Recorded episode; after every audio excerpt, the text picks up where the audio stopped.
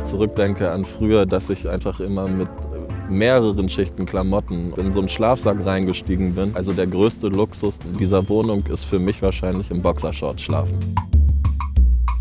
Hi, ich bin Paul und schäme mich. Denn Obdachlose habe ich lange wie Luft behandelt. Die trinken halt, dachte ich, sind ungepflegt und wollen gar nicht arbeiten. Denen fehlt jede Motivation. Warum soll ich dann welche aufbringen, um ihnen zu helfen? Die Zahl der Obdachlosen in Deutschland steigt. Genaue Daten gibt's nicht, aber Hochrechnungen gehen von knapp 700.000 Wohnungslosen aus, also Menschen ohne Mietvertrag. Darunter sind wohl etwa 50.000 Obdachlose. Kann man die alle von der Straße holen? Und wie? Große Fragen passen auch in kleine Pausen. Willkommen zur zweiten Folge des Luther Podcasts.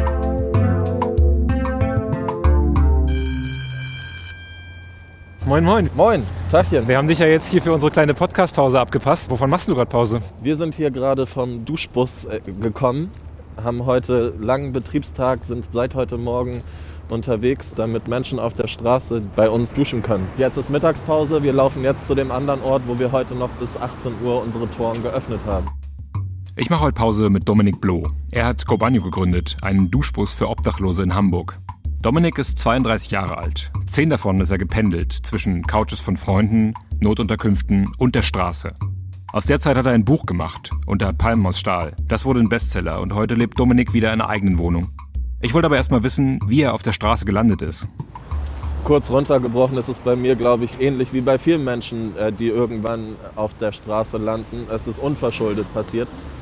Bei mir war es so, dass meine Mutter sehr krank geworden ist. Ich war noch äh, junge 16 Jahre alt, als ich das erste Mal mit meinen Koffern quasi in Ste Schneesturm nach draußen geschickt worden bin. War auch hier in Hamburg? Hier in Hamburg. Meine Ma hatte ganz viele verschiedene Diagnosen gestellt bekommen, war am Ende schizophren und war einfach so überfordert mit äh, mir, dass sie ihre Vormundschaft abgelegt hat. Das bedeutet, ich hatte äh, keinen gesetzlichen Elternvertreter mehr. Meine Mutter wollte nicht länger meine Mutter sein. Mhm. Und sie wollte auch nicht länger, dass ich mit ihr wohne.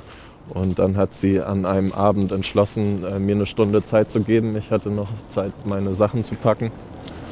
Und dann ging es für mich raus. Das ist dann der Moment, wo man merkt, okay, jetzt bin ich obdachlos oder zieht sich das über Jahre und du hattest dann erst zwei Jahre später den Punkt, okay, ich bin tatsächlich jetzt ein obdachloser Mann. So. Ja, ich würde echt sagen, es war ein Weg. Am Anfang kann man das nicht glauben. Ja. Also als erstes bist du 16 und sagst, ich bin von zu Hause rausgeflogen. Ja. So, das ist immer so die, der Anfang der Geschichte. Und ich selber hatte damals ja auch überhaupt nichts mit dem Thema am Hut. Für mich war das alles erstmal völlig neu. Ja. Und so ist es ja auch. Es kommt dann niemand, wenn du auf der Straße landest und sagt, jetzt zeige ich dir, wie das funktioniert. Und hier kriegst du das und hier bekommst du jenes. Sondern ähm, von da an beginnt quasi dieses Überleben und man findet dann eigene Wege. Und äh, wenn ich es richtig verstanden habe, äh, hast du aber nicht die kompletten zehn Jahre obdachlos gelebt, oder? Du hattest auch immer wieder Unterkünfte oder hast mal in Jugend-WGs Zwischenstationen gemacht? Richtig, also es war nicht durchgehend. Ich würde sagen, wenn man das in der Fachsprache benennt, ist das eine wohnungslos. Das bedeutet keinen eigenen Schlüssel haben und Couchsurfing machen und bei Freunden unterkommen. Aber auch das ist ähnlich wie auf der Straße. Es ist Rastlosigkeit, es bedeutet Stress und es bedeutet einfach keinen eigenen Schlüssel und keinen eigenen Ort für sich selber haben. Und auch da kann man nicht wirklich was aus seinem Leben machen. Heute ist es wirklich richtig zapfig kalt, es ist irgendwie Regen angesagt. Jetzt noch mal gesetzt im Fall, du gehst zurück in die Situation, mit 16, 17, 18. Kannst du uns mal auf so einen Tag mitnehmen? Auf jeden Fall weiß ich, dass ich schon in der ersten Nacht gelernt habe, dass man sich nicht an Kälte gewöhnen kann. Das bedeutet, ähm, an so, so eisigen Tagen macht man nichts anderes, als immer zum nächstwärmeren Ort zu fliehen und dabei unterwegs zu sein auf dem Bein. Und insofern, ich habe viel Zeit mit Laufen verbracht. Wir laufen jetzt gerade auch über den Kiez. Bin ich von der einen Tagesaufenthaltsstätte wo es eine Suppe gab, zur nächsten gelaufen, wo es dann noch einen Becher Kaffee gab, um immer mal wieder irgendwo einen warmen Raum zu finden. Und nachts äh, funktioniert das dann gar nicht mehr. Und deswegen bleibt einem dann auch immer noch nur noch laufen. Was mir dann ganz oft geblieben ist, ist nachts mit der Bahn hin und her fahren. Das war dann die Nächte der einzige warme Ort, den ich gefunden habe. Ja. Komische Frage, zieht man da ein Ticket? Das ist ein Riesenproblem. Das ist meine Vergangenheit und die beschäftigt mich halt noch so sehr in meinem heutigen Alltag. Ich hatte oft kein Geld und ich habe in meiner Argumentation die Bahn benutzt, um zu überleben, mhm. damit ich nicht erfriere. Und alles in diesem Land läuft über die postalische Erreichbarkeit. Jetzt habe ich seit fünf Jahren eine eigene Wohnung und einhergehend damit eine Meldeadresse. Und die Post, die erstmal reinflattert, Ne, die vergessen nicht. Und dann sind das zigtausende Gläubigerschulden. Und dreimal Schwarzfahren ist ein Straftatbestand. Macht Erschleichen einer Dienstleistung. Und ich werde am Ende als Straftäter verurteilt und kriege eine Geldstrafe zu 900 Euro. Wie hast du dein Geld ranbekommen auf der Straße? Viel Pfandflaschen gesammelt. Ich habe gebettelt, aber ich muss auch sagen, dass ich das nicht so oft gemacht habe, weil es einfach so schwer für mich war. Es Ja. ist wirklich den letzten Rest Stolz und Ego schlucken. Und ich habe mich oft nicht überwinden können und deswegen habe ich auch große Demut vor Menschen, die betteln. Weil es so oft schwer fällt, habe ich es nicht geschafft und habe mich leider auch sehr oft anders entschieden und war hier in den Straßen unterwegs und habe auch kriminelle Sachen gemacht, um an Geld zu kommen, weil ich nicht den Mut hatte, mich da hinzustellen und einen Becher hinzuhalten. Die EU hält so Lebensumstände, die du gerade geschildert hast, für genauso unwürdig wie wir beide und sagt, hat im letzten November beschlossen, dass Obdachlosigkeit bis 2030 abgeschafft werden soll. Ich habe mich dazu mal beraten lassen, wie realistisch es ist und Verena Rosenke von der Bundesarbeitsgemeinschaft Wohnungslosenhilfe gefragt. Rosenke BAG Wohnungslosenhilfe. Hallo Frau Rosenke, Paul mein Name. Ich rufe an, um die Obdachlosigkeit abzuschaffen. Okay. Die Zahl der Obdachlosen in der EU ist in den letzten Jahren enorm gestiegen. Da klingt Obdachlosigkeit abschaffen ja wie ein total überzogenes Ziel, oder? Naja, ich habe meine Zweifel. Also ich finde es wichtig, dass äh, das Parlament überhaupt diese Entschließung gemacht hat und damit das Thema äh, weiter oben auf die politische Tagesordnung gesetzt worden ist. Aber in der Tat ist es so, wenn man ernsthaft Obdachlosigkeit abschaffen will, braucht man vor allen Dingen eins und das sind Wohnungen. Und da reicht es nicht, einzelne Projekte zu machen, sondern da muss systematisch daran gearbeitet werden, dass es den bezahlbaren Wohnraum gibt, A, und es muss systematisch daran gearbeitet werden, dass alles da, dass man alles unternimmt, um Wohnungslosigkeit erst gar nicht entstehen zu lassen.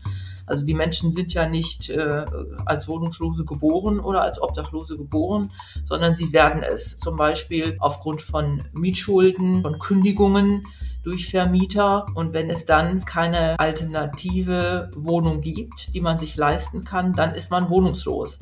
Was läuft denn in Deutschland schon gut und was eher nicht so? In Deutschland haben wir schon ein ganz gutes Hilfesystem, zum Beispiel die Verpflichtung jeder Kommune hier in Deutschland, sogenannte freiwillig obdachlose Menschen unterzubringen, wenigstens das. Dann haben wir in Deutschland das individuelle Recht auf Hilfe in besonderen sozialen Schwierigkeiten mit dem Ziel, Unterstützung bei der Wiedererlangung einer Wohnung zu bekommen. Aber dafür gibt es in Deutschland äh, eben keine einheitliche nationale Strategie zur Beseitigung von Wohnungslosigkeit. Danke, Frau Rosenke. Dann denke ich, sprechen wir uns 2030 wieder und schauen mal, wie weit der Vorschuss gekommen ist. 2030, bis dahin soll die Obdachlosigkeit abgeschafft werden, sagt die EU. Hältst du das für realistisch? Ich halte das für realistisch. Ich glaube sogar, dass das noch früher geht. Ähm, wenn man das mal so überlegt, wir stehen heute hier vor dem Millantor-Stadion. Man schätzt, äh, dass in Deutschland 40.000 Menschen auf der Straße leben. Das heißt, es sind so viele, wie in manches Bundesliga-Stadion nicht mal reinpassen. Das ist eigentlich kein Problem. Es sind wenig Menschen. Und deswegen ist es absolut möglich und ich glaube auch in ganz Europa, das Housing First-Prinzip ist die Lösung und auch eine nachhaltige Lösung. Die Menschen brauchen ein Dach über dem Kopf, dann bleiben sie und finden wieder ein Zuhause. Die wenigsten Menschen fallen wieder zurück in ihr altes Leben und landen wieder auf der Straße. Housing First, das muss man vielleicht ganz kurz erklären, ist der Ansatz, dass man wohnungslosen und obdachlosen Menschen ohne Voraussetzungen eine Wohnung stellt und davon ausgeht, dass alles andere, das was man jetzt so im beamtischen Deutsch Reintegration, Resozialisation nennen würde, dem folgt, nämlich dass man erstmal zu Hause hat, dass man abschließen kann, das warm ist und dann kann man anfangen, sich einen Job zu suchen wieder und seine Angelegenheiten klären. Ne? Ähm, hast du das dann auch an dir selber beobachtet, dass die Wohnung logischerweise der Startpunkt war, dazu wieder ein geregeltes Leben zu führen? Oder war das im Prinzip vorher, hättest du es auch ohne diese feste Unterkunft geschafft? Niemals. Und genau das ist es. Es sind zwei Welten. Und ich berichte ja hier auch von Problemen, die das Ankommen bereiten können. Und nichtsdestotrotz würde ich sagen, ohne diesen Ort funktioniert gar nichts. Und gleichzeitig konnte ich so viel schaffen, weil ich diesen Platz hatte. Und jeder braucht ein Dach über dem Kopf. Ich sage immer wieder, und es ist so schwer, das zu beschreiben, aber die Straße, das größte Problem ist der Stress und die Rastlosigkeit. Und dann gibt es diesen Spruch, in der Ruhe liegt die Kraft. Wenn du immer Stress hast und im Überlebensmodus bist und nur mit einem Auge wach schläfst, was ja kein Schlaf ist, wo sollst du die Ruhe hernehmen, um Kraft zu tanken? Und das findest du nur, wenn du einen Ort hast, an dem du dich zurückziehen kannst und sein kannst. Zehn Jahre auf der Straße oder immer wieder auf der Straße sind ja auch nicht nichts. Wie hast du es runtergeschafft? Glücklicherweise habe ich Hilfe bekommen. Das ist auch ein Teil, es fängt immer bei einem selber an oder sehr oft, aber es geht auch nicht ohne andere Menschen. Und das war im Jahr 2016, wo einfach ich Gutes getan habe, weil viele geflüchtete Menschen in Hamburg angekamen und ich mich angefangen habe zu engagieren. Und während ich Gutes getan habe, habe ich die richtigen Menschen getroffen. Unter anderem jemand, der einfach beeindruckt war davon, dass ich selber nicht so viel hatte und ihm ging es sehr gut. Und der hat mir eine Wohnung besorgt und ein Jahr die Miete bezahlt und hat gesagt, komm auf die Beine. Und das war dann im April 2016 quasi mein Weg zurück. Und das Jahr hat dir gereicht, um selber dann wieder einen kleinen Job aufzunehmen und die Wohnung dann übernehmen zu können von ihm? Die Wohnung habe ich bis heute nicht übernommen. Äh, ich kriege bis heute keinen Mietervertrag, weil ich noch immer Schufa-Einträge habe. Auch das, äh, es gibt viele Hindernisse, die äh, erschweren das Ankommen oder das Weitermachen.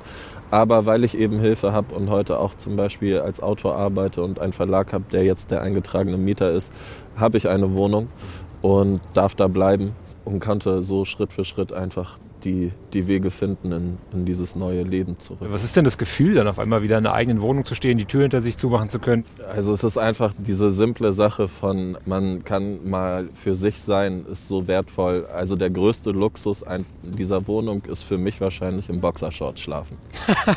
das ist so eine simple Sache, aber wenn ich zurückdenke an früher, dass ich einfach immer mit mehreren Schichten Klamotten und Schuhen wo ich dann Plastiktüten drüber gemacht habe, in so einen Schlafsack reingestiegen bin. Dieses Gefühl, einfach wirklich sich auszuziehen und da im Boxershorts zu liegen, das, äh, das ist schon für mich irgendwie so, das kenne ich nicht. Das ist das, wo ich mich wohlfühle und einfach mal Ruhe habe. Dominik, dann ist dieses Jahr ja Bundestagswahl, ne? Und sagen wir mal, da wird dann ein neues Arbeits- und Sozialministerium bestückt und die ernennen dich zum Wohnungslosenbeauftragten Deutschlands und du darfst drei Punkte in dein Programm schreiben, was sofort verbessert werden muss. Kannst du das auf drei Punkte runterbrechen, was da drin stünde? Ich würde als allererstes Housing First einsetzen. Wir haben und werden hier bedingungsloses Wohnen schaffen, genug Wohnraum für Menschen auf der Straße. Ähm, das Zweite ist, solange Menschen auf der Straße äh, sind, wird es von staatlicher Seite aus Versorgungskonzepte geben, die alle menschlichen Grundbedürfnisse befriedigen. Das heißt Gesundheitsversorgung bis Rechtsversorgung, all diese Dinge werden von staatlicher Seite aus gefördert, damit das Ehrenamt sich vielleicht auch mal um andere Sachen kümmern kann. Denn am Ende auch das, was wir machen, wir übernehmen die Aufgaben des Staates.